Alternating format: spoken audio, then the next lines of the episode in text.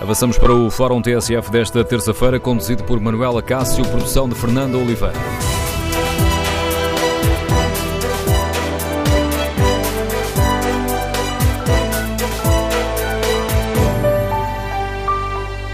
Bom dia. No Fórum TSF de hoje vamos debater o avanço da SEC e queremos ouvir a sua opinião. Estamos a dar a devida atenção a este problema? Ou só nos iremos preocupar a sério quando o problema não se limitar sobretudo ao interior do país e nos começar a faltar água nas torneiras? Número de telefone do Fórum 808-202-173. 808-202-173. E a situação que hoje debatemos ganha destaque numa altura em que 81% do país eh, está em seca severa, 7,4% em seca extrema. E queremos ouvir a sua opinião. Basta os apelos à poupança de água, são um passo importante, mas chegará ou o país deveria avançar com um plano nacional de longo prazo para fazer frente à ameaça da seca? A falta de água no distrito de Viseu, que está a recorrer a, a caminhões cisterna para que não falte água nas torneiras, é um alerta para o que poderá vir a acontecer em todo o país? Precisamos de repensar a gestão que fazemos dos recursos hídricos? Queremos ouvir a sua opinião, o seu testemunho. Número de telefone do Fórum 808-202-173. 808-202-173. O primeiro convidado do Fórum TSF de hoje é o Secretário de Estado do Ambiente. Bom dia, Sr. Secretário de Estado Carlos Martins, bem-vindo a este debate. Ontem o Ministro eh, deixou-nos um aviso que ninguém se iluda quanto à gravidade da seca no país. Sr. Secretário de Estado, já estávamos avisados da situação pela Comissão de Prevenção, Monitorização e Acompanhamento dos Efeitos da Seca. Já estávamos avisados dos problemas ainda antes do verão. Não demorámos eh, demasiado tempo a fazer este apelo à poupança? Eu julgo que, muito bom dia a todos os ouvintes, mas julgo que as medidas que foram sendo tomadas foram as medidas que, a cada momento, eh, e desde maio que vimos com muita preocupação acompanhando a situação, foram as medidas para as regiões mais afetadas. Nós tivemos um período de julho, agosto, de muita concentração da nossa atenção, sobretudo nos municípios do Alentejo, onde o problema do abastecimento começou a colocar, sobretudo naqueles municípios que dependiam de águas subterrâneas, também depois na Beira e em algumas regiões de trás-montes. Fomos encontrando soluções adequadas e fomos resolvendo todas essas situações, sempre dizendo às pessoas que o seu comportamento é a solução para este problema, nomeadamente usando de uma forma eficiente a água que temos disponível. Naturalmente, tivemos um outro exercício também que foi logo tomado desde maio, que foi o exercício de dar uma hierarquia à gestão da água. Como sabe, não temos vindo a produzir energia a partir dos nossos recursos hídricos, eh, o que de alguma maneira até nos cria alguns problemas ao nível das emissões, mas portanto esse foi o primeiro uso que teve limitação para guardarmos a água que estava nas albufeiras para outros usos, nomeadamente para a agricultura e para o abastecimento público. Depois começámos a, é com o Ministério da Agricultura uma política de grande contenção e de usos para que, por um lado, salvássemos aquilo que eram as culturas que estavam uh, numa fase terminal e que, portanto, podiam ainda necessitar de consumir água, sempre promovendo uh, e assegurando uh, períodos ainda relativamente longos para o abastecimento público. O caso de Fagilde, que abrange Viseu, Penalva de Castelo, Mangualde e Nelas, foi sinalizado com o relatório de setembro, logo no dia 2 de outubro, eh, sinalizámos essa preocupação, fizemos duas reuniões com os municípios, com um conjunto de entidades eh, tuteladas pelo Ministério do Ambiente, as Águas de Portugal, a RH do Centro, e todo um conjunto de atores, até outras empresas da região, eh, Planalto Beirão, e, portanto, no sentido de tentar encontrar soluções articuladas. Uh, é, identificámos outras origens na região, fizemos a instalação de estações de tratamento móveis, neste momento estamos a fazer transfega de água, no caso de Viseu, portanto, coordenado pelos municípios, uh, mas também apoiado pelo Ministério do Ambiente com 250 mil euros. E estamos atentos a outras áreas do território, sendo certo que preocupa-nos muito um conjunto de pequenas povoações que dependem muito de águas subterrâneas, porque se por um lado Portugal está com o problema ainda da armazenagem nas albufeiras, o problema maior é sobretudo aquela que é dependência de águas subterrâneas e quando esses furos e essas captações uh, não permitem caudais para esse serviço, naturalmente teremos de recorrer a este tipo de, de abastecimento, como agora está a ser feito no caso de, de Viseu. E esse, Mas... um, peço desculpa, Sr. Sarsado, um apelo mais rápido a cada um de nós uh, para que poupasse água não teria ajudado a prevenir estes males maiores? É, é, é assim, verdadeiramente eu penso que sim, sendo certo que nós muitas vezes quando temos água com um simples gesto de abrir uma torneira não valorizamos uh, esse recurso, se calhar com a importância que ele tem nas nossas E era vidas. nesse sentido, Sr. Sabe que é a minha pergunta, porque uh, se há três, quatro meses nos tivessem dito o que foi dito ontem, não se iludam, o problema é grave. Se calhar cada um de nós pensava melhor naquelas coisas pequenas de não tomar banho de imersão, de não estar meia hora no duche, de utilizar a, a água para regar as flores. Eu, eu tenho, tenho de dizer o seguinte, eu pelo menos tive a oportunidade em cinco programas de televisão, já não sei quantos de rádio, mas televisão em cinco programas, uh, alguns até com alguma duração longa, que não foram simples declarações, mas ainda por períodos longos, de assinalar essa necessidade, essa prioridade e o risco que estávamos a correr uh, ao nível do, do, nosso país, sobretudo em algumas regiões que são naturalmente mais uh, afetas a, a, criar estes, estes problemas.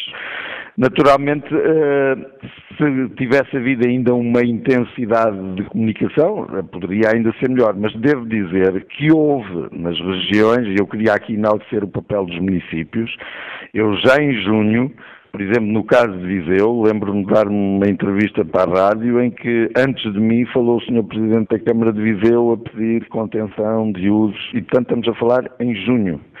Uh, os municípios de Orique, de Mértola, de Castro Verde fizeram até também uma campanha intensa uh, nos seus territórios para um uso mais eficiente da água. Uh, o, o, Grupo Águas Portugal, no, nos seus meios de comunicação, envia sempre uma mensagem para uh, que as pessoas usem corretamente a água e com maior cuidado, porque estamos num, a viver um período de seca. Uh, e, portanto, essa mensagem foi passando. Eventualmente, nós, uh, se calhar, acreditamos que quando há a ideia de que vem aí dois, três dias de chuva, este assunto se resolve. Infelizmente, neste caso, Uh, temos a assinalar que a semana, há duas semanas, houve três dias ou quatro em que houve alguma precipitação, mas se tivermos em conta que, por exemplo, essa precipitação, no caso da barragem de Fagilde, correspondeu a duas horas de consumo da cidade de Viseu, ou seja, a nossa situação é de tal maneira grave que não será agora com um episódio de 3, 4 dias de precipitação que o vamos resolver. Ou seja, não vale a pena longo. pensarmos não preciso poupar água porque vai chover e está tudo resolvido. Não, não. As pessoas podem ter a tendência a associar essa ideia de que agora com alguma precipitação o problema está resolvido. Nós vamos precisar de recuperar uh, muito, muita água na, nas águas subterrâneas e isso é um processo longo porque há, o escoamento da água nos terrenos é muito lento, mesmo ao nível superficial. Eh, as nossas albufeiras são a um nível tal que vão ter uma capacidade de encaixe para uma precipitação muito significativa. Portanto, precisamos agora de um período longo para que não se tenha, digamos, eh, esta ideia de que três, quatro dias de chuva nos podem resolver eh, a situação grave que estamos a viver e, e que agora é quase já eh, de norte a sul de Portugal.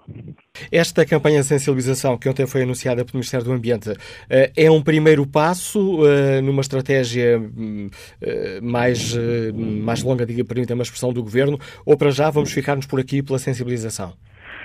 Nós vamos fazer a campanha a dois níveis. Um nível que tem a ver com esta situação crítica que estamos a viver que é eh, levar as pessoas a mudarem os seus comportamentos perante os usos da água e a serem mais cuidadosos na sua utilização. E vamos fazer uma outra campanha de logo eh, consequente, uma campanha essa eventualmente com um público-alvo até bastante mais alargado, nas escolas, com outro tipo de programas, no sentido de que isto passa a ser um comportamento das pessoas, não em anos de seca, mas um comportamento das pessoas pelo respeito que a água nos deve merecer. E, portanto, algo que interiorizemos no nosso comportamento cotidiano como uma questão central, portanto, de dar relevância e importância à água uh, e que, por um lado, uh, a facilidade com que hoje acedemos, eu sou do tempo em que metade de Portugal não tinha água nas torneiras, uh, portanto, nós nos últimos 30 anos evoluímos muito e somos considerados um país de referência internacional nessa matéria, mas uh, eventualmente este, este, aspecto da sua importância foi-se perdendo quando ela nos chega a casa a um relativo baixo custo, com um gesto muito simples, com uma qualidade que é ímpar, uh, e portanto esquecemos de facto que uh, é um bem escasso uh, e que Portugal, também convém dizer, vive com essa, com essa história há muitos anos, portanto todos nós sabemos que a norte do Tejo há mais disponibilidade hídrica, que a sul do Tejo sempre tivemos escassez, que temos um período úmido de precipitação que é curto, são quatro meses, depois temos sempre oito meses geralmente secos e que temos um, ainda ciclos de seca interanuais que são decorrentes do nosso clima mediterrâneo. Mas agora falou...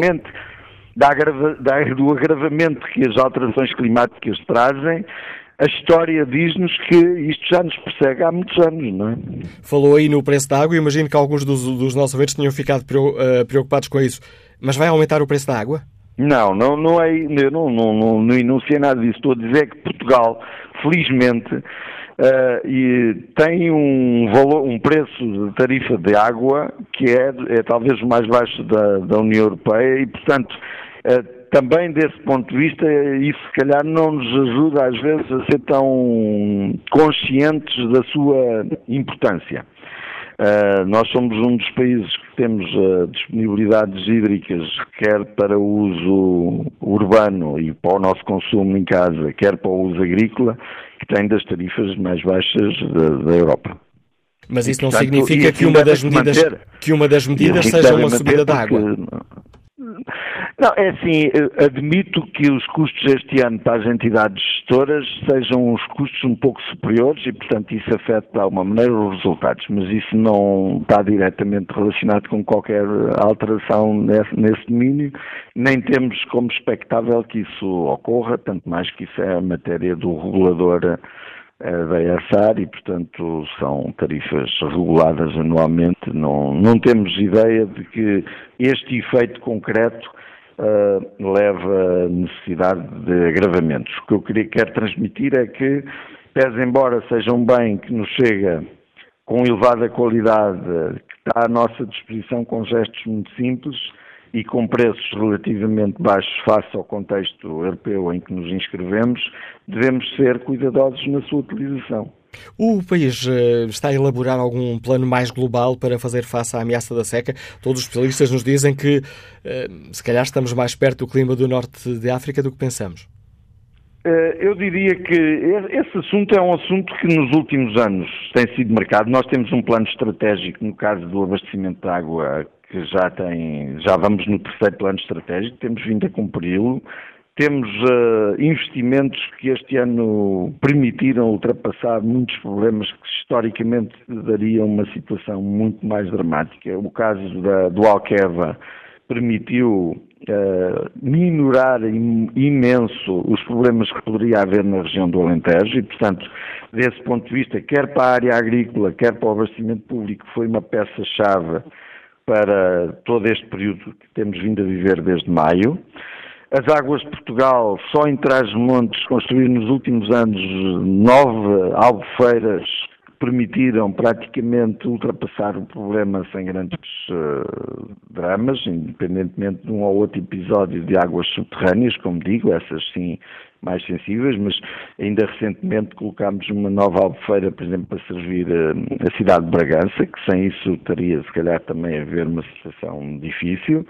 O caso de Ode Louca, que permitiu que ultrapassássemos este ano até com um nível recorde de pessoas no Algarve, Uh, ninguém sentiu nenhum problema, isso foi resultado desse investimento em Odloca e podemos dizer e anunciar que Odloca ainda tem água para mais um ano de portugueses e estrangeiros de férias sem qualquer risco, portanto as águas do Algarve têm armazenada água que dará seguramente ainda para até setembro do próximo, do próximo ano.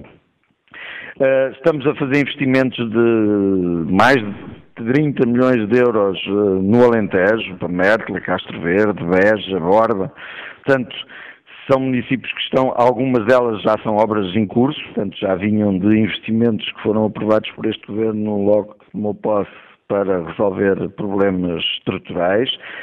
No caso de Viseu, os municípios estão-se a juntar, oito municípios, para criar uma empresa intermunicipal de águas e uh, temos vindo a colaborar com eles desde também da primeira hora, portanto, uh, fomos digamos, surpreendidos por este episódio, surpreendidos no sentido que deu-se a circunstância deste ano termos este problema, mas era um problema que já vínhamos a resolver com os municípios daquela região, no sentido de criar a intermunicipal e, portanto, disponibilizar-lhes um valor entre 20 e 24 milhões de euros para eles fazerem conjunto de infraestruturas para lidarem melhor com estes problemas.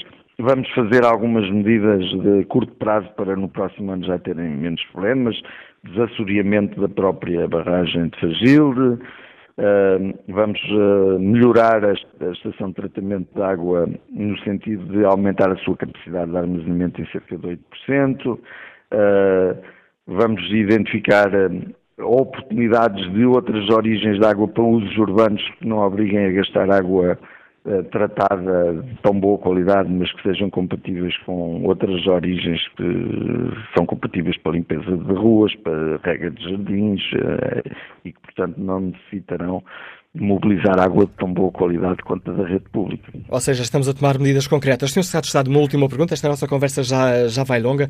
Ora, ontem o, o, Ministro do Ambiente defendeu que é preciso reduzir as perdas de água nos sistemas de distribuição, nas canalizações que, que chegam às nossas casas, sobretudo. Ora, eu estive aqui a consultar e há um estudo de 2015 que diz que as perdas de água na rede podem atingir ou atingem em Portugal os 30%, ou seja, 30% da água acaba por ser desperdiçada. Está previsto algum plano concreto para investimento nas autarquias para que não esbanjemos tanta água? Isto, quando se não estou enganado, as médias internacionais nos dizem que uh, estas perdas podem chegar, a média será de 20%. Ora, nós estamos muito acima disso.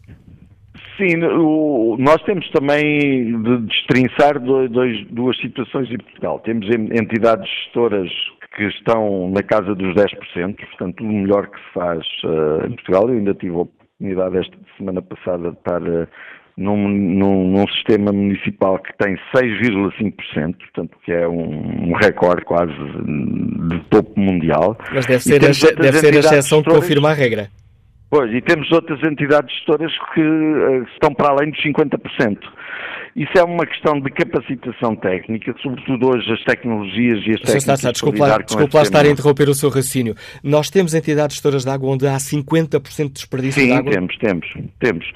Felizmente são entidades gestoras de muito pequena dimensão e quando se faz o, a tal média nacional, a média baixa para os 30, mas é, é, o que digo, temos muitas, por exemplo, felizmente a EPAL, que é um grande distribuidor, anda na casa dos 10% já há vários anos e é considerado também uma situação de referência internacional.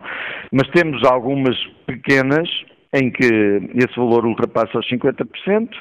Uh, o que é que nós estamos a fazer desse ponto de vista? Estamos a incentivar os municípios pequenos, sobretudo aqueles que têm sistemas públicos abaixo de 20 mil habitantes, no sentido de se juntarem, criarem empresas de maior capacidade técnica para servirem cerca de 100 a 120 mil habitantes e, portanto, temos uma linha neste momento já de fundos comunitários de 75 milhões orientados precisamente para esse tipo de soluções e se viermos a ter sucesso com esses agrupamentos de municípios, já enunciámos, estaremos disponíveis para uh, disponibilizar mais verbas do POCUR, dos fundos comunitários, para esses sistemas.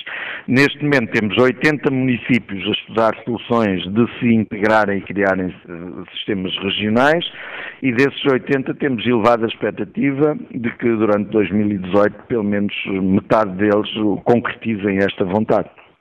Sr. Sá de Estado, agradeço a sua disponibilidade para explicar aos nossos uh, ouvintes que avaliação faz o Governo desta situação com que estamos confrontados. Deixamos aqui um, ehm, as medidas do Governo, o que está a ser feito, o que está a ser planeado. Agradeço a sua participação neste debate, para o qual convido os nossos eh, ouvintes. Estamos a fazer o suficiente para enfrentar o problema da seca? Eh, seria urgente avançarmos para um plano nacional uh, a longo prazo para fazermos frente a esta, esta ameaça? A falta de água agora recente no Distrito de Viseu. Bom, em bom rigor, não chegou a haver falta de água, porque foram tomadas medidas concretas. Mas uh, a água que estava na, na barragem de Fagil daria para um mês por isso está a ser abastecido com, com águas com caminhões externa. Daí que este problema no Distrito de Viseu, que está a ser resolvido com esta medida de emergência, é um alerta para todos nós para que, o que pode vir a acontecer no país? Queremos ouvir a sua opinião. Número de telefone do Fórum 808-202-173. 808-202-173. E nós, cada um de nós, no dia a dia, passamos das palavras aos atos e poupamos água? As autarquias estão a fazer o papel que lhes compete nesta área? Que opinião tem sobre este tema? Queremos ouvir a sua opinião. Pode também participar no debate online, escrevendo aquilo que pensa no Facebook da TSF ou na página da TSF na internet. Quanto à pergunta que está em tsf.pt, estamos a dar a devida atenção à ameaça da seca. 83% dos ouvintes responde que não. Que opinião tem o empresário Jorge Bastos, nos Liga de Lisboa? Bom dia. Bom dia, Manuela Cássio. Bom dia ao Fórum. Um, e, pronto, desde já um, um, uma pequena ressalva, eu não sou engenheiro de ambiente, nem engenheiro civil, portanto as partes técnicas ultrapassam-me um bocadinho. Mas já viajei um pouco, portanto, por todo o mundo e há países onde o problema que nós estamos agora a enfrentar de secas prolongadas existem como como um problema de raiz. Estamos a falar, por exemplo, de países como a Austrália, como uh, Israel, que têm problemas de seca e de falta de água severos e que avançaram para outras soluções uh, que não só, obviamente, que a educação e o racionamento e a própria uh, educação da população em relação ao uso e à poupança de água e ao desperdício é muito importante, mas isso é uma coisa que leva muito tempo. Uh, é importante implementar já, aliás, para muito antes de, no tempo até, mas uh, vai demorar muito tempo. É uma coisa que, não, uh, que vai ter que ir aos poucos uh, sendo sedimentada nas pessoas e nas populações. Aliás, diria mesmo que até é um problema geracional. Um, agora, este, estes países que têm estes problemas gravíssimos de seca, e se olharmos, por exemplo, para o panorama climático global, não é animador, as coisas não estão a ficar melhores, o tempo, portanto, as temperaturas médias estão a aumentar de ano para ano, os recordes estão a ser batidos, portanto, vai haver progressivamente maiores períodos de seca uh, com a, portanto, todas as consequências uh, que advêm daí, mas estes países têm algo que nós, no meu conhecimento, portanto, qualquer ouvinte ou qualquer intervenção me corrija se existe, por exemplo, uma central de desalinização em Portugal. De converter água do mar, que nós temos subejamente uma costa muito grande, e converter essa água para água que pode ser utilizada, nem, nem digo em termos potáveis, porque é possível através deste processo, mas, por exemplo, para, para proteger os agricultores do interior, sobretudo do Alentejo, das produções agrícolas, e depois pensar no seguinte: é verdade, e uma, uma busca na internet rápida de custos, etc., consegue-se perceber que é um empreendimento com custos muito grandes, mas a minha pergunta é, em termos de custos finais, uh, nós temos a política um bocadinho de correr atrás do prejuízo, ou seja, agora é preciso ajudar os agricultores, é preciso dar uh, subsídios para, para substituir cabeças de gado que não têm, não têm, não têm água, então, não há pastagens, não há comida, não há água, estão a morrer uh, milhares de cabeças de gado, as produções estão a ficar, os, os, os, agricultores estão a ficar endividados. Tudo isto é, uma, é, um efeito de bola de neve, que, na minha opinião, a médio e longo prazo terá um custo muito superior, eh, quer monetário, quer humano, digamos assim, com produções a fecharem, com, com empresas a fecharem, com despedimentos, com falta de emprego. Um, porque não pensar um bocadinho fora da caixa e perceber que talvez em Portugal, não sei se temos estrutura para isso, quer em termos de, de, de impacto, ambiente, impacto ambiental, mais uma vez volto a falar que essa não é a minha área. Mas vi noutros países soluções para a falta de água e a descentralização é um recurso muito que eu vi muito, muito utilizado nestes países com problemas gravíssimos de seca. Um, deixava isso à consideração e obrigado pela oportunidade de participar. Eu é que agradeço o seu uh, contributo, Jorge Bastos. Vamos agora até Viseu, uh, ao encontro de João Nascimento. Bom dia. Olá, bom dia, Manuela Cássio. Uh, bom dia a, todo, a todos os ouvintes. eu sou de Viseu e agora falam, falam da falta de água. Eu acho que Viseu não há falta de água, é falta de bom senso. E eu passo a explicar. Eh, durante os meses todos do verão, e tem sido uma, um pouco tem chovido este ano, Viseu tem cento e muitas rotundas, é, cidade de rotundas, e a grande maioria delas são sem relva. Aliás, como os jardins também da cidade, há muita relva, há muito para regar. E a Câmara Municipal tem assistido durante todo o ano a rega noturna de, das rotundas e da relva, em que milhares e milhares de litros de água vão para a estrada que é mal aproveitada. E depois só se lembram Santa Bárbara quando troveja. Ou seja, agora, agora que, que, que há escassez de água, é que nos vamos lembrar e vamos poupar de água. Não, acho que a, grande maioria dos, dos autarcas, e principalmente os autarcas que eu, têm que ser regados de bom senso. Não há falta de água e volta insistir isso, há falta de bom senso. As pessoas têm que poupar, na altura têm que se precaver para, para, para o que vem no futuro. E aqui não é, gasta-se e depois na hora vamos rezar todos, conforme pensa o seu, seu cardeal patriarca, vamos fazer uma oração para que chova.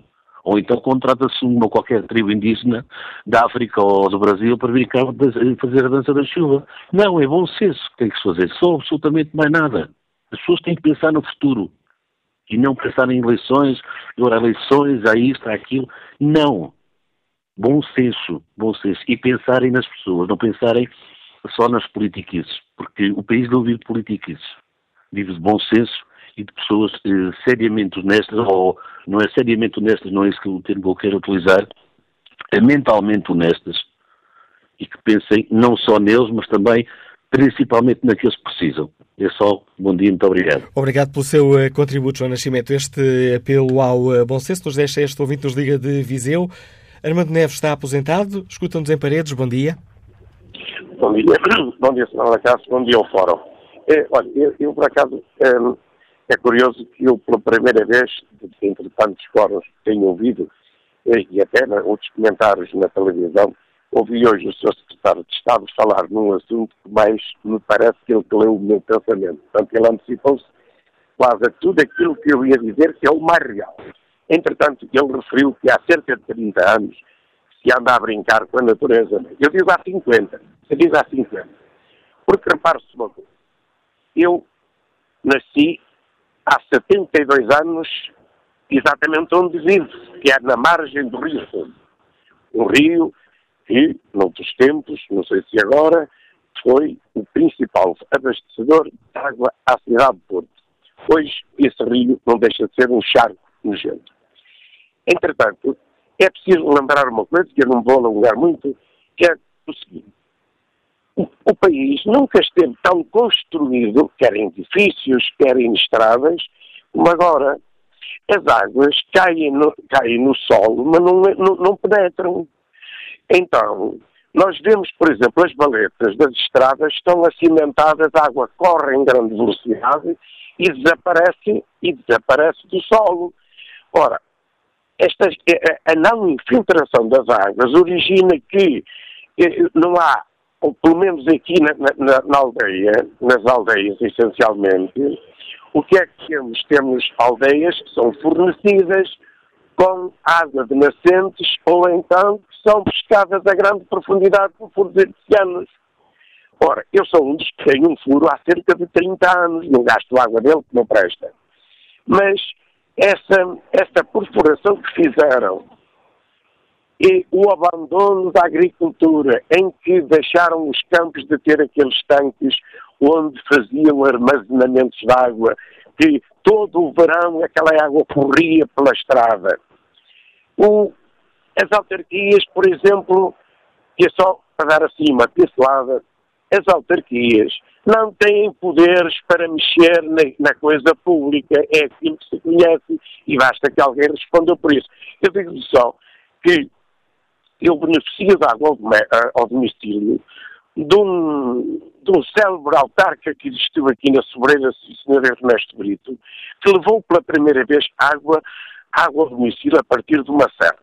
Essa água era pescada por meio de sifão da boca de um poço, que toda a vida aquela água saiu.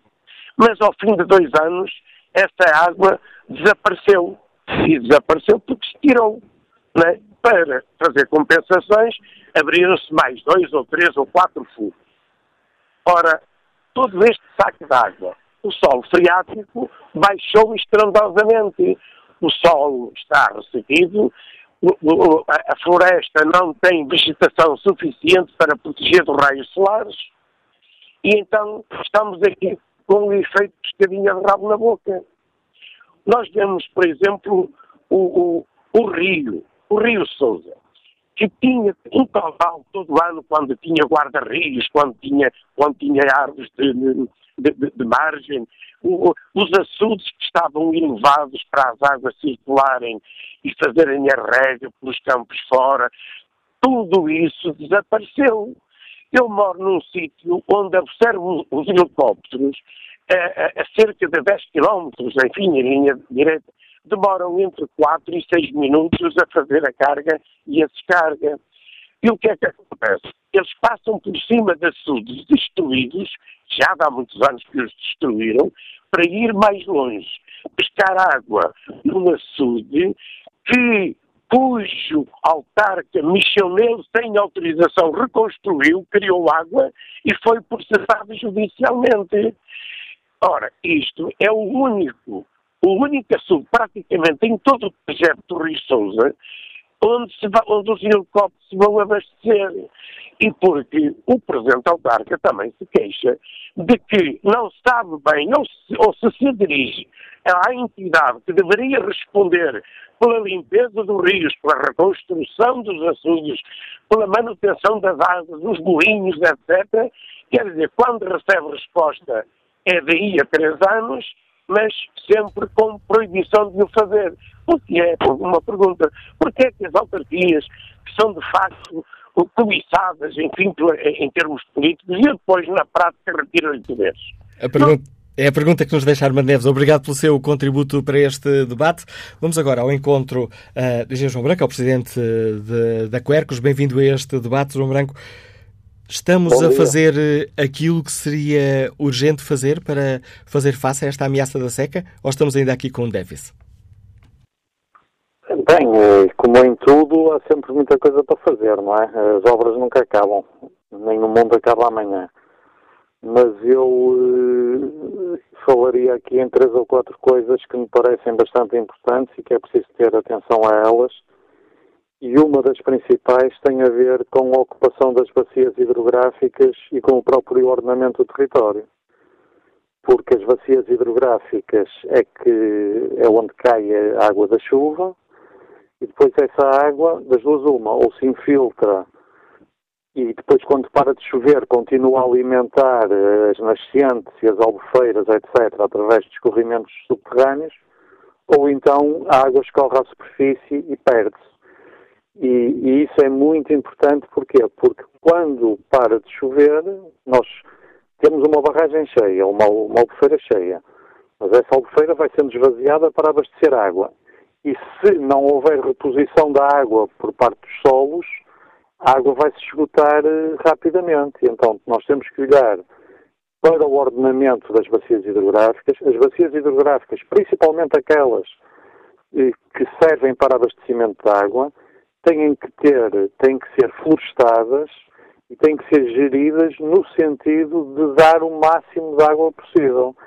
E isso não está a ser feito, pelo contrário, portanto, não, não tem havido grande cuidado na, no tipo de floresta e mesmo na floresta dessas bacias hidrográficas, muitas das quais até herderam durante este ano, e, por exemplo, ainda a Quercus denunciou há pouco tempo construções que foram autorizadas na, na, área de proteção da, da Albufeira de Castelo do Volte. E, portanto, é mais, é mais uma casa hoje, mais uma casa amanhã, mais uma casa depois da manhã, e tudo isso vai tirando capacidade à, à bacia hidrográfica para cumprir a sua função de fornecer água às reservas, não é? Depois parece-nos que tem que continuar a haver muito investimento na rede de distribuição, porque continua a haver muita perda de água na distribuição. Existe uma coisa que temos que mudar completamente, que é a utilização da água pelas autarquias para regar espaços públicos. Nós, eh, Portugal não é Inglaterra, nós não podemos ter o país cheio de relevados ingleses, porque em Inglaterra chove no verão e em Portugal não, não é? E, e, e, os, e os relevados são mantidos à custa de água e nós vemos em muitas cidades o absurdo de andar em caminhões externas eh, a passear pela cidade para regar os relevados. Portanto, nós temos que mudar o paradigma dos nossos espaços verdes urbanos e passarmos a ter eh, vegetação adaptada ao nosso clima, os tais ervados, portanto, que são ervas que não precisam de, de, de rega e que depois acabam por ter o seu ciclo de vida normal. E, ainda daria uma palavra em relação às medidas eh, que o, que o Sr. Ministro anunciou ontem eh, de alteamento de algumas barragens, o que me parece boa ideia e deve ser sempre essa a solução escolhida, sempre que possível, porque é a solução que permite aumentar o nível de, de armazenamento sem grandes impactos ambientais e também naqueles casos onde é mesmo necessário construir novas, novas albufeiras para abastecimento de água, hum, pronto, essas albufeiras também não são albufeiras de grande dimensão e desde que sejam acompanhadas de um bom estudo de impacto ambiental e muito importante que depois essa área seja preservada, seja reservada, porque um dos grandes problemas é fazerem as albufeiras e depois abrem estradas para lá e então nós temos centenas ou milhares de pessoas a irem para aquelas zonas, a deitar lixo, etc., e a acabar por comprometer a qualidade ambiental dos espaços, mas também a construção de novas albufeiras de pequena dimensão, que também não terão que ser muitas, não me parece uma coisa muito preocupante em termos ambientais. Engenheiro João Branco, obrigado pelo importante contributo que trouxe a esta reflexão, deixando-nos aqui um, a avaliação que a Quercus faz de medidas que seria importante tomar uh, para que preservemos os recursos hídricos que temos de forma a podermos fazer face à seca. Retomaremos o debate com uma grande prioridade à opinião dos nossos ouvintes, já seguirá o noticiário das 11.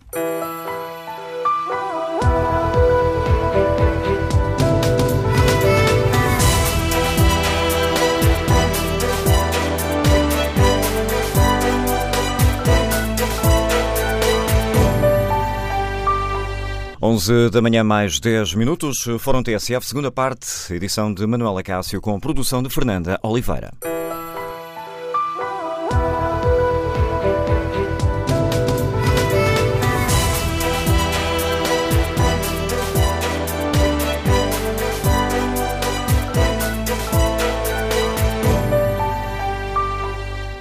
Retomamos o debate neste Fórum TSF. Tentamos perceber se estamos a dar a devida atenção ao uh, problema da seca, se estamos a tomar as medidas que se impunham a tomar, ou se, por exemplo, seria importante avançarmos já com um plano nacional de longo prazo para fazermos frente à ameaça da seca. Queremos ouvir a opinião dos nossos ouvintes sobre esta questão.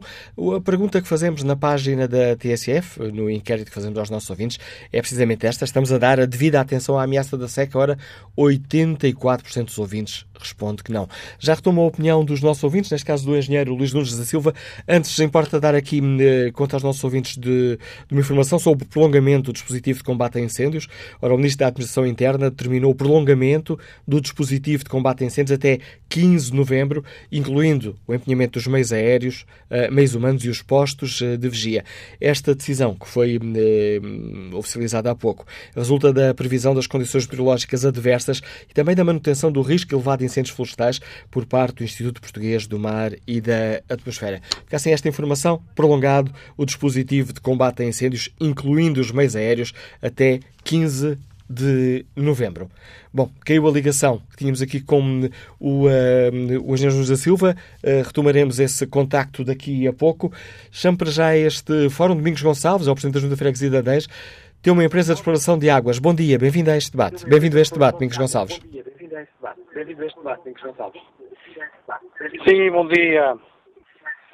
Antes, bom dia. Antes Domingos mais, Gonçalves, tem que desligar esse rádio que tem aí perto de si, senão isto vai ser aqui sim, uma sim. confusão nas comunicações. Já, já está, já está, já está.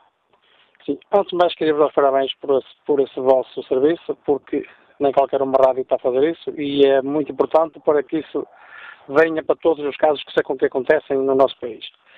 Eh, eu sou muito rápido nisto que quero dizer, porque além de ter uma empresa de exploração de água, estou mesmo junto ao Rio Cardo, onde é captado aqui eh, as águas, uma empresa que não vou publicar nomes, e onde aqui toda a população de Barcelos não estão a ser beneficiados com isso, antes disso estão a ser prejudicados. Todos os que estão a consumir água, se querem pagar menos, têm que deitar água fora. Eles têm que abrir a torneira, deitar água fora para pagar menos água. Portanto, como é que os senhores estão agora aí a dizer, o secretário está, como falou na primeira parte, que eu ouvi, falou muito bem, mas eles têm que sair de lá, eles têm que sair dos juvenis, e eles têm que pôr alguém na rua a ver as pessoas, a ouvir as pessoas, para ver, para ver esses casos que acontecem. Não pode, não pode ser eles estar lá e daí assim, é lá, que eles têm que ir para o terreno. É o que eu tenho dito. Eu, como, como presidente aqui da Junta, ouço muitas pessoas, eles vêm, as queixam sempre. E eu não posso fazer nada, porque está na mão dos senhores lá no Estado. Isso, isso quem paga é o seu pequeno. E não pode, não pode. Nós estamos nas explorações da água, estamos nessa, nessa parte de, de, de, de poços uh, artesianos, como se chama, chamavam antigamente. Queremos uma licença, leva-nos dois meses a vir a licença para fazer, para fazer esse, esse, tipo de trabalho. Não é, não é possível. As pessoas, nós aqui em Barcelos temos, temos é, é, quase como no Iraque ter petróleo. Nós temos aqui o, o, a água, temos aqui o nosso, o nosso dono, temos tudo aqui que é uma, uma grande coisa. E estamos a ser sacrificados com isso. Eu não queria muito mais longe, eu tinha muito mais a dizer aqui em Barcelos, temos aqui uma pouca vergonha uh, das águas, a Câmara tem que, tem que pagar um balúrdio e essas coisas mais. Eu não queria entrar muito por aí, mas queria só que esses senhores levantem-se a cadeira, venham para o terreno, venham ver as coisas que é melhor que o que eles fazem. Era só isso. Muito obrigado. O apelo que nos deixa o Presidente da Junta de Freguesia de Adães, Domingos eh, Gonçalves, neste Fórum eh, TSF. Vamos para já ao encontro do engenheiro Jaime Mel Batista, é professor do Laboratório Nacional de Engenharia Civil, é o coordenador do projeto Liswater, que é oficialmente apresentado hoje. Professor Jaime Mel Batista, bem-vindo a este Fórum TSF. Gostava que começasse por nos apresentar este projeto, o que é este Liswater é um centro de excelência para hum, aprendermos a gerir melhor os nossos recursos hídricos? Com muito gosto. Uh, as questões da água são hoje questões universais e que são consideradas uma prioridade em todos os países do mundo e uma prioridade pelas Nações Unidas. É considerado um dos grandes objetivos das Nações Unidas resolver o problema. E uh, surge o Litwater, o Lisbon International Center for Water, como uma resposta de Portugal eh, criando um centro de conhecimento internacional, que é financiado pela Comissão Europeia, também pelo Ministério do Ambiente e várias outras entidades, que pretende, no essencial, centrar em Portugal o melhor conhecimento que há no mundo sobre as questões da água, na sua diversidade. Questões técnicas, questões económicas, jurídicas, sociais, de, de política pública. Eh, e esse conhecimento, fazê-lo passar porque esse é um dos grandes problemas, eh, na nossa opinião, eh, que hoje temos, fazer passar o conhecimento para os grandes setores associados, fazer passar esse conhecimento com novos instrumentos para os decisores, sejam eles decisores políticos, decisores da empresas, decisores da administração pública. Fazer passar esse conhecimento para os profissionais da água, terem o melhor conhecimento, o mais atualizado sobre as questões da água.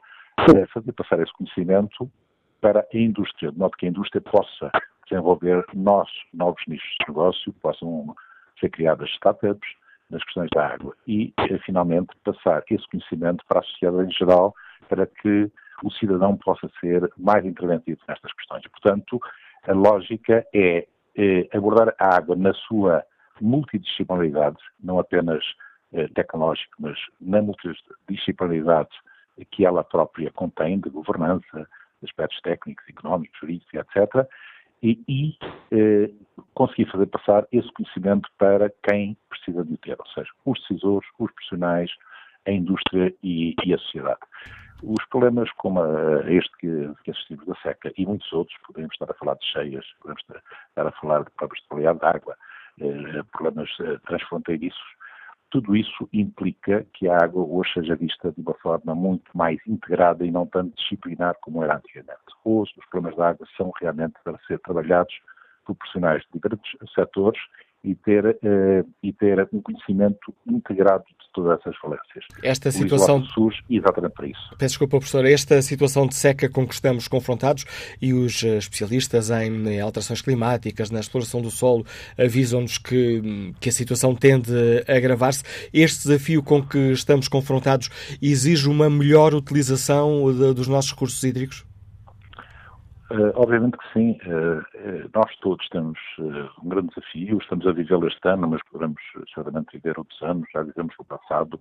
É um desafio neste momento de seca, poderia ser outro tipo de desafios e temos que estar preparados para isso. Nas questões da seca, obviamente, a questão de gerir o bem água, o recurso natural água, é fundamental, tem que haver uma gestão muito uh, extremamente bem feita da questão da, da distribuição de água, mas também tem que haver depois um papel extremamente importante dos utilizadores da água, sejam eles operadores de distribuem água ou indústrias, na sua utilização racional. E não é aceitável que se tenham perdas ainda muito elevadas nos sistemas de distribuição, quer isso dizer que os nossos recursos estão a ser desperdiçados, não chegam onde devem chegar, e isso é uma realidade e, portanto, são aspectos de eficiência que têm que aumentar e ainda eh, ao nível do próprio cidadão, ou seja, o comportamento de todos nós quando abrimos a torneira, quando usamos água eh, para lavar eh, os veículos, para regar o jardim, temos que ter uma consciência muito maior do, de um recurso que é escasso, que é fundamental.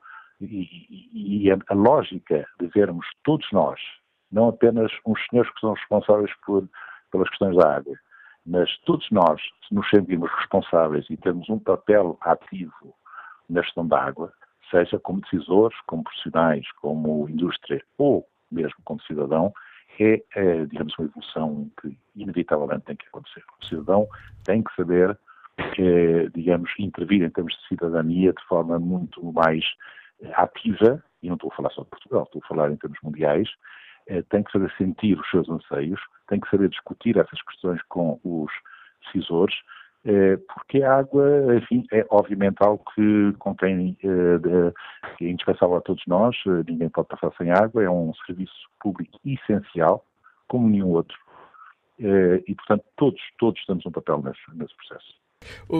A pergunta é aparentemente retórica, mas julgo que faz sentido, professor Jaime Batista. É mesmo importante que cada um de nós pense se eu tomar um duche em vez de um banho de imersão ajudo, ou podemos pensar o que é que interessa ao meu consumo? É pouco. Eh, o consumo de cada um de nós poderá ser pouco, o consumo de todos nós é imenso. Eh, e, num bem escasso, eh, nenhum de nós gosta de passar na rua e ver, por exemplo, uma ruptura uma tubagem água através Isso é tipicamente uma falta de eficiência do, do operador que distribui água. Mas isso quer dizer que cada um de nós, em nossa casa, também não devia gostar de ver uma torneira a correr quando ela não precisa estar a correr, tomar um duche muito mais longo do que o necessário, usar equipamentos ultrapassados de grande consumo de água, eh, esquecer-se de uma mangueira a correr água, isso eh, também nos torna responsáveis. Não são só os outros, somos nós todos. E nós, a começar por cada um de nós, cidadão, em sua casa, eh, junto à sua família, ter uma percepção que temos que gerir este bem essencial para minimizar os problemas e os desafios imensos eh, que já temos. Eh, realmente já temos, eh, na utilização desse recurso e cuja tendência, obviamente, é de aumentar. Porque há pressões crescentes, há pressões de consumo, eh, há alterações climáticas. Portanto, isso cria nova pressão sobre, sobre o recurso. E, como tal, se hoje não o gerimos bem, obviamente temos que o gerir muito melhor. Eh, não tenho qualquer dúvida sobre isso. Sr. Jamel Batista, muito obrigado pelo contributo que trouxe ao debate que fazemos aqui no Fórum da TSF. Jamel Batista é professor do Laboratório Nacional de Engenharia Civil, ele é o coordenador do projeto Lis Water, Lisbon International Center for Water, que é apresentado hoje e que hum, será, tal como ouvimos, o Centro de Investigação, o Centro de Excelência em Políticas Públicas nas áreas da regulação e gestão de serviços de água e recursos hídricos. Bom dia, engenheira Manuela Tavares, bem-vinda a este debate. Começo por pedir desculpa por estes minutos de espera com muito gosto que eu ouvi o professor Daniel Batista, uh, ele professor, eu não, não, sou professora, mas fui colega dele no Instituto Superior Técnico, uh, trabalhei durante muitos anos em colaboração uh, com o professor e porque eu posso, eu tenho o privilégio de pertencer a um grupo de, na altura éramos jovens, que fomos os primeiros engenheiros sanitaristas do país. Eu como engenheira civil, haviam engenheiros químicos, haviam engenheiros agrónomos. E essa pós-graduação era dada na Universidade Nova. Uh, portanto, nós fomos os pioneiros de, de, dos tratamentos de, de efluentes, de, resíduos, de, lixos, de, tratamentos de águas. Uh, pronto, fomos nós que começámos com, com, digamos, com saneamentos básicos, etc. E eu tenho muita honra nisso. Eh, eu começo por dizer que uh, ontem eu uh, ouvi o programa Prós e Contras na, na televisão, peço desculpa de, de, me referir a isto. Não tem nada que pedir um desculpa. fiquei um pouco chocada com determinadas intervenções. realmente, eu quando tomei posse nos serviços hidráulicos, na altura ainda serviços hidráulicos, uh, que depois passou a ser já um bocadinho mais para o ambiente, Direção-Geral dos Recursos e Aproveitamentos Hidráulicos, já com entrar já um pouco na parte ambiental, uh, porque havia uma direção de serviços que se chamava de controle de poluição. Repare, por onde nós começámos. Efetivamente, eu lembro-me da altura do então nosso diretor-geral, o engenheiro Faria Ferreira, uma pessoa excepcional, que se orgulhava de dizer que tinha imensas reuniões uh, e convênios com a Espanha para conseguir o Alqueva. Ele foi um dos pioneiros do Alqueva e tinha muita dificuldade. E quando eu ouço, por exemplo, dizer que se escrevia uh, que o Alqueva nunca mais começava, etc, etc, temos que perceber que o Alqueva não começou porque teve muitas negociações com os espanhóis. Uh, uh, Espanha é muito dona das suas águas e, e, e, tem, e gosta muito, gosta pouco, aliás, de, de, de, uh, de colaborar, digamos, com Portugal. Há sempre ali umas certas restrições, há, havia sempre, todos os anos, que afinar através dos convênios entre Portugal e Espanha, quais os caudais, uh, o que é que poderia vir. Quando era a altura de cheia não havia problema. Abriam as comportas e havia cheias no Ribatejo, havia cheias até Lisboa. Quando tinham falta de água, aqui del Rei, os senhores fechavam e, e nós ficávamos com problemas de abastecimento. Portanto, isto é para terem uma noção do que realmente foi o nosso país. Lembro-me de ter imensos, imensos congressos em que vinham os estrangeiros, eh, nomeadamente da Unesco, em que eles diziam, à OCDE, em que eles diziam, vocês são um país que estão a, a, a gastar, a deitar para o mar, para o, para o, para o Oceano Atlântico, caudais e caudais de, de, de, de água é uma pena esta água não ser aproveitada. E para isto havia que fazer barragens, não só no contexto da, barragem hidroelétrica. Havia também que pensar no contexto da, de, de, de, de, reservas de água. Mas naquela altura havia muita água. Ninguém pensava que haviam alterações climáticas. Repare, eu formei há 42, 43 anos. Pronto, isto. E lembro-me que se faziam perspectivas para 50 anos, onde se dizia vamos ter problemas daqui a 50 anos. Ora, se eu já tenho 40 e tal de curso, já estou apresentada, os problemas começaram até mais cedo, das alterações climáticas. E eu, ontem ouvi, fiquei chocada quando os senhores, portanto, ligados à parte da transformação de, de, de, dos suínos, a carne de suínos, etc., dizerem nós queremos água, nós queremos fazer, temos que fazer estudos de impacto ambiental, etc., etc. E eu pergunto, quando nós dizíamos àqueles senhores que tinham que fazer tratamento das suas viniculturas para não contaminar aquíferos, para não contaminar ribeiras e rios, como isso acontecia, que não permitia que determinados agricultores conseguissem regar as suas propriedades, nessa altura aqui del Rei, que éramos muito esquisitos, que era o que faltava, não era o mesmo, era o de baixo, era o de cima, cento e tal viniculturas havia para determinadas bacias hidrográficas, pequenas bacias, era uma coisa impensável. E sempre a reclamar. Veio o senhor Roquete agora, com água no Alentejo, isto, aquilo e aquilo. Não há porque agora ele precisa. Mas quando nós dizíamos que, por exemplo, a indústria transformadora de tomate, do qual eu fiz parte de um grupo de trabalho, fizemos os estudos desta indústria, onde chegámos à conclusão que as águas deviam ser recicladas, que, porque aquilo tem que haver torres de arrefecimento e a água tem que ser utilizada, e essa água, não, para não se estar a gastar é, é uma indústria que gasta muito, um grande caudal, basta que o tomate é transportado, uh, portanto, é transportado através de, de digamos, de passadeiras uh, movidas por água, portanto, tudo isto cria grandes consumos de água. Quando nós dizíamos isto, éramos tontas, vêm aquelas engenheiras do ambiente, aquelas chatas que nos vêm incomodar. Hoje, já aqui Del Rei, que há falta de água. Há, efetivamente, tem que haver uma gestão, realmente, dos recursos. Tem que haver uma gestão e as pessoas têm que consciencializar, nomeadamente agora a pergunta que fez ao professor Mel Batista, as pessoas em casa um pinguinho, não sei o que, gastam, o que é que acha? anteriormente tinha feito a pergunta ao nosso secretário de Estado e, e, e, a questão foi, há tantas perdas na rede? Porquê tantas perdas na rede? Acha normal 50% nos sítios? Acha normal 10%? Uh, aliás, 10% seria ótimo. E agora pergunto eu, Sr. Miguel Acácio, na nossa casa, quais são as perdas? Se calhar perdas que ultrapassam os 50% daquilo que nós gastamos e pagamos a EPAL. Eu digo isto porque eu vivo em Lisboa. Uh, já pensaram nisto? As perdas de, por exemplo, lavar-se os dentes com água a correr, as perdas do duche, não se fechar o duche e o duche continuar a correr, que é quase um banho de imersão. Portanto, toda, eu lembro-me que as captações no Algarve, quando nós fazíamos, uh, estimávamos uh, as redes, as captações andavam na ordem dos 80 litros por habitante. No verão, chegava a 300 e 400. Era mais do que a Suécia e a Noruega, países altamente desenvolvidos. Isto havia em Portugal, porque eram, na altura, períodos sazonais. E agora digo eu, como é que se conseguia realmente, uh, gastava-se, havia muito, gastava-se, as pessoas não queriam saber. E, e, nós tínhamos um papel, o Ministério do Ambiente sempre teve um papel uh, desagradável para com, uh, com, com determinados agricultores, vinicultores, cada agricultor queria ter pequeno agricultor queria ter uma captação. Porquê? Porque não pagava água. E então podia gastar o que quisesse. Havia zonas, por exemplo, a Península de Setúbal, que é eh, contaminada, tem imensos problemas da cunha salina que está a, a, a, a introduzir na, na, na, nas captações. Eh, nós eh, criámos, houve uma, uma, uma, legislação na altura em que dizia que não se poderia fazer mais na zona mesmo da Aroeira, etc. Não se podiam fazer mais, mais captações porque havia problemas da intrusão salina. Aqui Del Rei, que o Ministério não quer, depois não faz, o outro não faz. Repare, tudo isto foram problemas ao longo dos anos, problemas em que as populações sempre atacaram alguma política que se queria fazer de prevenção. E aqui já não se fala só de governos, porque eu passei por muitos governos. Olha, o primeiro governo em que eu fui chefia, como é posso, era do PSD. Tive, eh, fui, fui chefia com governos do PS. Portanto, fui alternadamente.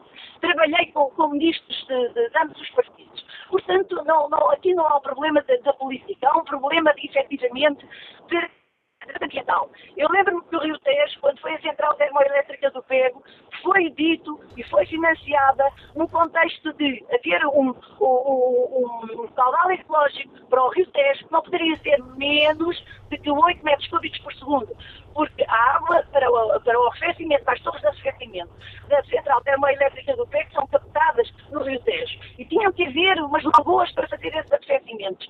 Eu sei que atualmente esse caudal não está a ser cumprido. Os amigos do Tejo têm toda a razão. Fizeram uns pontõezinhos, umas coisas, e esse caudal.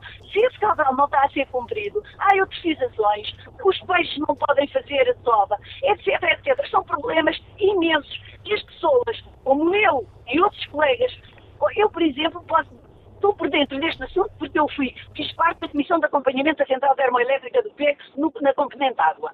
E, portanto, sei realmente o que é que foi, na altura, a Carlos Pimenta negociou com Bruxelas o financiamento e nós tínhamos que, uh, efetivamente, que, que seguir à risca, uh, portanto, uh, aquela imposição. Hoje não se liga, porquê? Porque há aqui um problema. Fala-se muito na administração pública, nos, nos, funcionários públicos, que são muitos, que gastam. Repara uma coisa, os funcionários públicos da nossa leva saíram, têm o historial. O que é que ficou? Agora, provavelmente é por... colegas como eu, não se, uh, com a minha categoria, digamos, de, de, de, de uh, categoria em termos de, administração pública, não é? Se calhar não sabem este, todo este historial, porque há imensas. Uh, vai-se fazendo reestruturações, os arquivos vão-se perdendo, as pessoas vão morrendo, as pessoas vão ficando uh, com algum esquecimento. É realmente uma pena e, e eu realmente lamento porque eu tenho uma paixão incrível por esta área, uma paixão incrível por todo o E essa paixão nota-se nesta, nesta, sua intervenção, engenheira Manuela Tavares. Muito obrigado pelo contributo que trouxe a este Fórum TSF. Peço ao uh, Rui Sousa que nos Leiria um pouco mais de paciência, porque importa neste momento ir ao encontro do professor Francisco Ferreira, que lidera a Associação Zero, a Associação Sistema Terrestre Sustentável. Bom dia, Francisco Ferreira, bem-vindo ao Fórum TSF. Estamos a fazer aquilo que devemos ou, ou há aqui um déficit para fazermos frente à ameaça da seca? Eh, eu acho que vale a pena nós olharmos um pouco para trás eh, e, e é pena fazer esta, eh, esta associação, mas, mas acho que é importante, entre a seca e, e, os fogos, do ponto de vista político, do nosso ponto de vista de, de, de reação. É, e realmente o que nós tivemos assim, nos últimos anos, é, três grandes anos de seca, é, 2005, 2012 e agora 2017. E, e 2005 foi particularmente grave, porque, aliás, começou uh, num, num, período de, de, baixa precipitação e com grandes ondas de calor em 2003 e depois uh, foi-se prolongando, uh, sendo, tendo sido 2005 o mais grave. E o que é curioso é que, nessa altura, uh, precisamente como resposta, uh, nós uh, elaboramos um programa nacional para o uso eficiente da água, não é? E, portanto, temos depois uma seca em 2012. E em 2012 o programa é revisto. E estamos agora em 2017. Bem, em 2017 nós vamos buscar algumas medidas de emergência uh, e, e, campanhas publicitárias, etc., de sensibilização. Ora bem, passaram 12 anos. E o que é facto é que, uh, quando no início de agosto deste ano, a Zero perguntou à Agência Portuguesa do Ambiente o que é que era feito das medidas que estavam previstas e que tinham sido decididas em 2013, bem, chegámos à conclusão que uma comissão de implementação e acompanhamento que integrava os vários agentes relevantes de cada setor para monitorizar e avaliar Uh, o, o, plano, uh, para termos indicadores de eficiência, uh, para termos relatórios de avaliação do, do, do, programa, para sabermos o que é que estava a conseguir ser poupado ou não nos, nos vários setores, na agricultura, que é responsável por 75% do nosso, do nosso consumo, na indústria, no consumo humano. Bem, e, e, o que é facto é que a resposta que tivemos é que um, houve algumas reuniões uh, no início de 2013, uh, eh, não foram estabelecidos nenhum indicadores de medição de implementação do plano, nem tinham sido feitos quaisquer relatórios de avaliação do mesmo. Ora bem, uh, disse que algumas medidas estão a ser implementadas no âmbito de outros planos e programas. Quer dizer, é, é, é basta perceber e ler o plano que entre aquilo que estava verdadeiramente, que era verdadeiramente uma prioridade em termos de uso eficiente da água, eh, eh, na prática acabou por não ser. E, portanto, eh, é, é, nós temos que pensar que, a questão do, do, do, uso eficiente da água, que agora se calhar vamos conseguir resolver, não, a água, esperemos, não, não, não faltará nas torneiras, mas o custo, como tem sido aliás mencionado, inclusive no caso de Viseu, vai ser 10 vezes mais uh, ou, ou, ou, se calhar ainda maior. E, portanto, é, é, fundamental, é fundamental que nós, de uma vez por todas, levemos estes planos à séria dos diferentes governos. Repara-se que este, este, este plano de 2012, 2013 foi no anterior governo, não foi neste. Mas este também teve vários alertas e, e, e não retomou uh, a prioridade que deveria ter havido. E com as Tal alterações como... climáticas, é, é, é, este problema das secas uh, mais violentas, mais extensas, vão acontecer com uma maior periodicidade. E, portanto, nós, nós temos que, que, que, saber prevenir, não, não para agora apenas, porque não sabemos quando é que seca, o período seca irá terminar, mas tem que ser um conjunto de comportamentos e medidas e, eh, implementadas no terreno e com resultados. Tal como no caso dos incêndios, não é por falta de estudo científico, não é que por falta de conhecimento que se tomam as medidas mais adequadas? Bem, é que, é que neste caso nós uh, fizemos, uh, quer dizer, conheceu-se a situação, avaliou-se a situação e definiram-se as medidas. E, e, até se criaram e até se identificaram quem eram os protagonistas e quem é que deveria ter essa missão. Mas, infelizmente, Uh, em muitas áreas uh, da governação, incluindo na área do ambiente, nós temos muitos planos que depois não têm o acompanhamento que deveriam ter e não têm uh, uh, também a aplicação das medidas que deveriam ter. Porque, efetivamente, nós temos que ser muito diretos na questão da, da, da, poupança, e foram dados alguns exemplos, eu, eu em casa devo saber, uh, deve ser muito claro para, para qualquer um onde é que está a maior poupança. E a maior poupança, aliás, foi, foi referido pela, pela Jamila Tavares, quer dizer, a maior poupança está, por exemplo, nos banhos, no período do duche. Uh, e, e, e, depois no uso do autocolismo. Mas na agricultura eu tenho realmente, uh, bem, depois tenho ao nível também da água de consumo humano, a água não faturada, já foi referido, é, é, tem, uma, tem uma porcentagem muito significativa. Na agricultura há, há também um, um, um desperdício enorme, uh, por vezes com regas feitas uh, em alturas inadequadas do dia. Uh, há, há, há, portanto, que, que, que, ser muito mais incisivo se queremos efetivamente prevenir uh, aquilo com que infelizmente já estamos a lidar e, uh, e, e, para além das reuniões que se possam realizar, é fundamental haver informação e é fundamental haver então campanhas muito direcionadas e avaliadas e onde se perceba que, que, realmente isto é um custo enorme. A seca tem um custo. Estava a ler uma notícia, só para terminar, estava a ver uma, uma, uma notícia relativa à seca de 2005 onde se falava que os custos diretos e indiretos da seca rondavam mais de 240 milhões de euros. Ora, uh, nós temos que saber uh, lidar por, por, com, com, estas questões, uh, porque elas influenciam na produção de energia, elas influenciam na agricultura, elas influenciam na, na água para consumo, na, e, e, e, nós temos que trabalhar agora e para o futuro, volto a dizer, na aplicação daquilo que nós já sabemos e que pura e simplesmente falta aplicar a tempo e horas. Professor Francisco Ferreira, obrigado pela participação neste debate. Francisco Ferreira lidera a Associação Zero, Associação Sistema Terrestre Sustentável, eh, ajudando-nos daqui também a refletir sobre esta questão. Eh, é necessário aplicar o estudo e aplicar o conhecimento que temos sobre estas, eh, estas questões. Bom dia, Rui Sousa, gestor, ligamos de Leiria. Bem-vindo ao Fórum TSF. Bom dia. Um, eu vou ser muito sucinto. Uh, a ideia que eu tenho nestes últimos anos uh, é que a opinião publicada e os, opinion makers deste país uh, têm um bocado a ideia de que os portugueses têm alguma dificuldade intelectual. E, e quando, quando existe algum tema para ser debatido, esse tema já é debatido muito condicionado. Nós, para consumirmos um bem, esse bem tem que existir. Uh, portanto, não podemos consumir sem, sem que exista. Uh, portanto, a questão passa por aí, muito mais a montante do que ajudante. continuem a plantar eucaliptos pelo país fora, que não há de faltar muito que o nosso país não esteja igual ao, ao centro da Austrália, completamente desertificado e, e cheio de eucaliptos por todo lado. É só isso. Muito bom dia e obrigado. O alerta que nos deixa Rui Souza. Passa a palavra a Helder Santos, músico, está em Sintra. Bom dia. Olá, bom dia.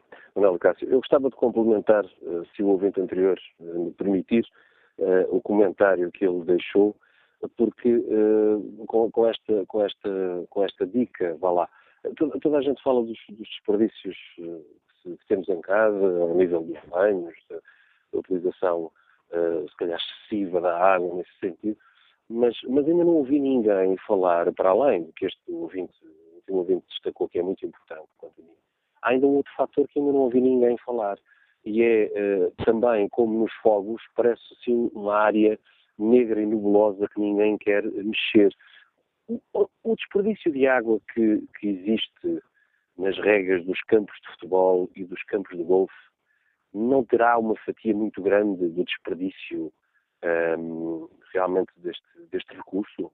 Eu gostava de deixar esta, esta, esta, esta questão no ar, é porque não vejo ninguém falar nela gostava de perceber como é que um país como o nosso, eh, que tem as dificuldades que tem relativamente aos recursos hídricos, eh, tem a quantidade de campos relevados para o futebol eh, e campos de golfe que gastam diariamente, inclusivamente, por exemplo, a esta hora, eu posso dizer que, que à minha frente estou a ver um, um, uma rega a funcionar num campo de golfe. Um, portanto, eu gostava de perceber porque é que não se mexe também nestes, nestes desperdícios. É porquê? Porque há outros interesses instalados que convém não incomodar? É porque continuamos a ser a nação dos três Fs, Fado, Fátima e futebol?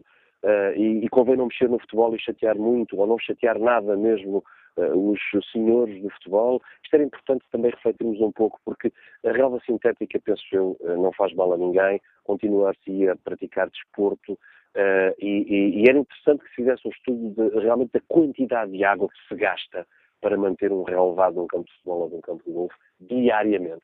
Muito obrigado, Manuela Cássio. Bom dia. Obrigado, Alércio Santos, pelo seu uh, contributo. Passo a palavra ao economista Gonçalo Almeida, escutando em Lisboa. Bom dia. Bom dia. Uh, eu não ouvi todo o fórum, mas ouvi grande parte dele e, portanto, acho que muitas dessas contribuições são, são muito importantes e, e eu há aqui três pontos que eu gostava, eu acho que sim, temos que nos preocupar com a água, porque, porque a água vai faltar, daqui a uns anos vai ser um problema muito grave mesmo. E, e, portanto, há três pontos que eu acho que tem que começar a, a pensar e a pensar a médio e longo prazo, não é para pensar agora. Há, há um, são tudo medidas simples que se fazem que, dizer, vão demorar tempo a fazer, mas que, mas que depois mais tarde vão fazer, que é arranjar água, que é o que eu acho que é o mais importante. E há três medidas. Uma, e eu vou falar do uso doméstico, penso que já se devia começar a fazer. Os prédios novos deviam ter todos recuperação de água. Não faz sentido nós, a nossa água do, do autocuismo ser puxada e ser água potável e não ser água da, aquela que eu chamo água de menos consumo. Pode ser com recuperação de luz, pode ser com recuperação de águas furtadas, pode ser com a própria água da Câmara. Qualquer dessas situações é fácil de fazer se vier de, desde o início do prédio.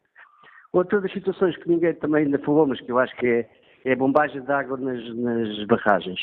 Não faz sentido nós termos cadeias e estarmos a dar eh, adjudicações de barragens seguidas para produção de eletricidade e não haver, obrigar a que a última barragem tenha bombagem para a primeira. Isso faz um desperdício de água e faz com que essa água seja toda eh, mais tarde perdida, enquanto ela pode estar novamente a recuperar. Tratava do problema da eletricidade, que dos problemas já falado aí, que não se consegue fazer a eletricidade hídrica porque, porque não há água, não é? Porque não se pode estar a gastar água e, portanto, se a última, se a última barragem voltar a bombar para cima, pode-se fazer a, a, a, eletricidade e pode-se fazer isso tudo. E o terceiro ponto, que é um ponto que já me falado, que eu não sei como é que ficou, que era uma política uh, muito pensada e que já, já se falou nisso, que é puxar a água do norte para o sul. Ou seja, através de canais e de situações vai sempre chover mais no norte que no sul, não há dúvida que isso vai acontecer tudo, e portanto já houve um plano, que não sei se está em vigor, se existiram, que era puxar a água dos rios, indo por aí abaixo para, para encher, de maneira que os, a água que chove no norte, quando é encher, possa encher os, os, os, rios do sul. Essas três situações eu acho que têm que ser pensadas a médio e longo prazo para nós um dia podermos ter água e não estarmos aqui a pensar. Todas as outras poupanças eu acho que são suficientes, mas se nós não resolvemos o problema da água no início, acho que vai ser complicado. Pronto, era só isso que eu queria, dar este contributo. E Muito fica mais este contributo para o debate que hoje fazemos aqui, do contributo do economista Gonçalo Almeida. Olha o debate online, onde António José Miranda nos deixa hum, esta opinião. Este é um dos problemas que levam a verificar a falta de qualidade dos políticos que nos vêm dirigindo. A falta de visão e estratégia é confrangedora. Um país com faixa marítima como tem Portugal nunca deveria ter problemas de falta de água. Bastava ter poupado uma autoestrada Lisboa-Porto, das várias que foram feitas, e que agora são um deserto, e ter ter investido esse dinheiro naquilo que deveria ser prioritário, pois a água é vida. Dessalinizar é a solução para combater a falta de água em Portugal e criar canais que possam levar essa água próximo das populações mais necessitadas a partir dessas centrais de dessalinização. Quanto ao inquérito que está em tsf.pt, estamos a dar a devida atenção à ameaça da seca? 50% dos ouvintes responde que não. Bom dia, Léo Paulo Ferreira, advogado, Liga-nos de Cascais. Bem-vindo a este debate. Bom dia, Manuel Cássio, bom dia ao Fórum. Doutor Manuel Cássio, uma curta intervenção relativamente a este problema da escassez de água no país. Um, é, é, importa referir que, no fundo, as medidas que foram anunciadas ou, ou, que são do nosso conhecimento visam fundamentalmente aquilo que, é, aquilo que são os consumos humanos. Eu presumo que já terá sido dito aí na TSF, os consumos humanos, digamos em termos de consumos de água, são 30% no consumo de água uh, do país. Os outros restantes são divididos entre a indústria e, digamos, a agricultura. Portanto, o, o, nosso país tem assistido ao longo dos últimos, diria, 20 anos a um grande investimento na área de infraestruturação do país. Portanto, o país neste momento encontra-se infraestruturado ao nível, digamos, da, de captação e distribuição de água às populações e, digamos, do tratamento, digamos, de, dos efluentes que têm origem, digamos, nos esgotos habituais de casa e da indústria, eh, para serem, digamos, convenientemente, eh, convenientemente tratados de modo a que o meio, o meio receptor os possa receber. Portanto, nós investimos milhões de euros na construção de etados por este país fora e, portanto, eu diria que agora há a necessidade de entrar no paradigma que é pegar nessa água que é produzida, digamos, nas, nas e que são uh, são depois despejadas para o, as ribeiras, para o mar, uh, é, é, pegar nesse, nesse efluente e reutilizá-lo naquilo que são os consumos menos nobres, digamos, de, de, da nossa vida, que, que, passa pela lavagem das estradas, a lavagem de condutores, a regas de jardins,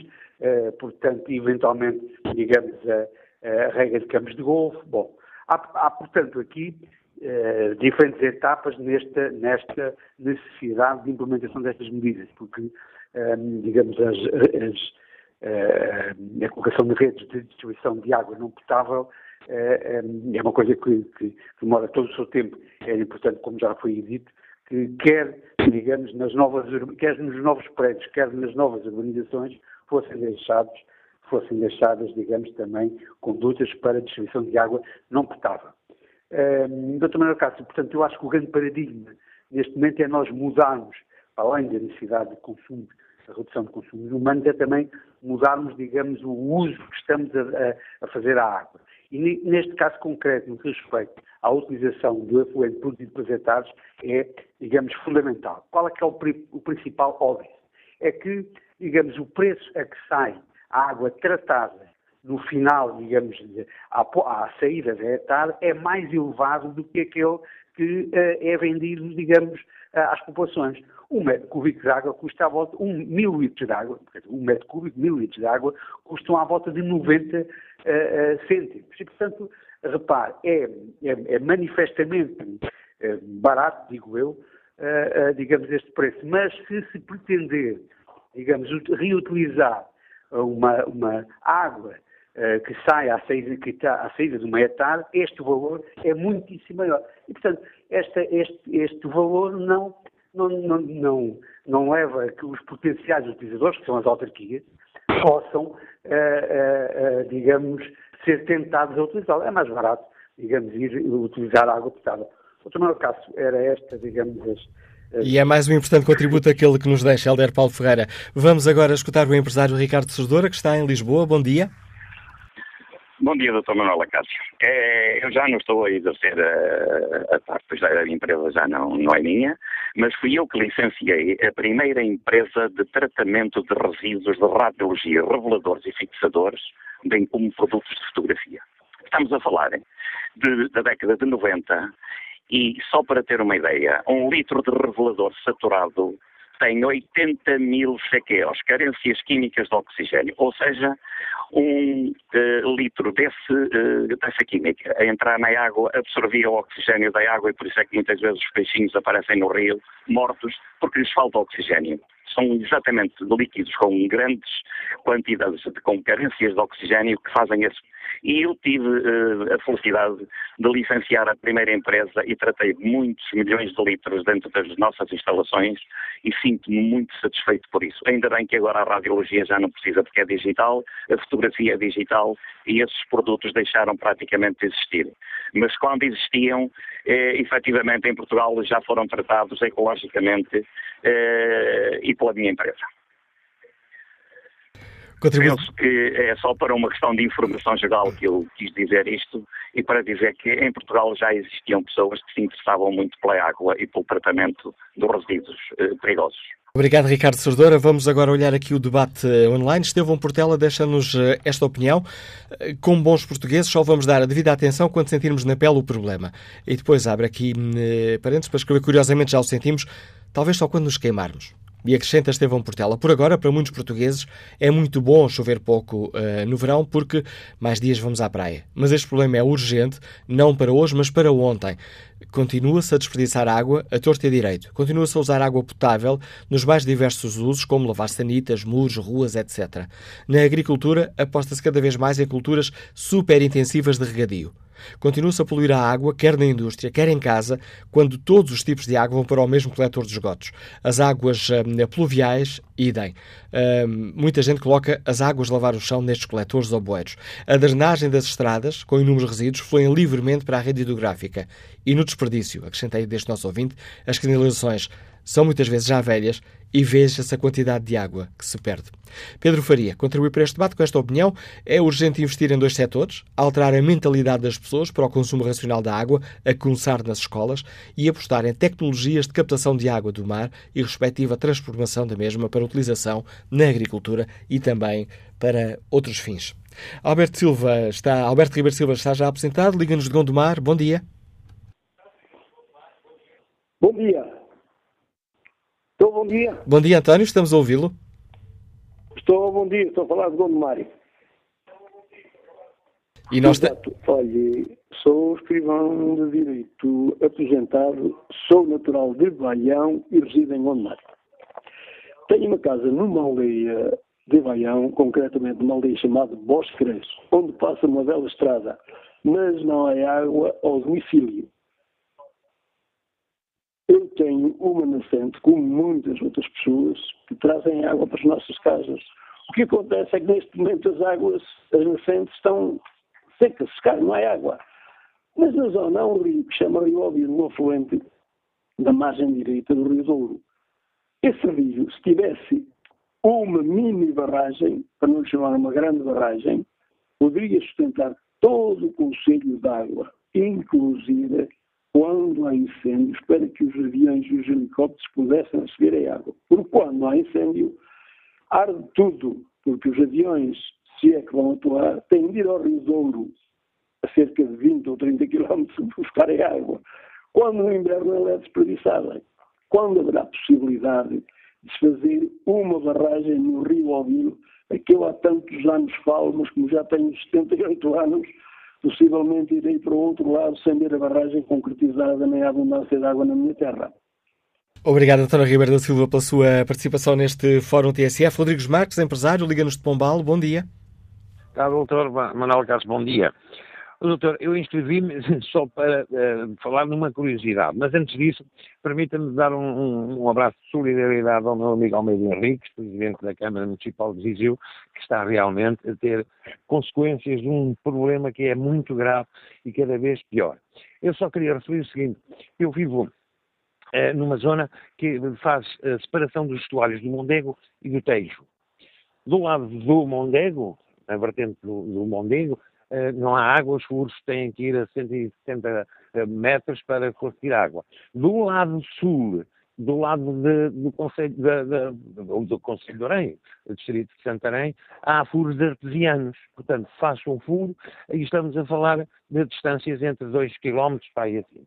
Entretanto, o, do nosso lado do norte, o moinho de papel do historiador João Barros, que era movida à água do Rio Arunca, não, ainda lá estão os vestígios, mas ele já não dava para funcionar, porque efetivamente não há água que, que, pudesse, digamos, uh, pôr o moinho do papel do historiador João de Barros, que vivia ali na região da Aliteia, uh, a trabalhar. Muito obrigado e um bom feriado para vocês. Obrigado.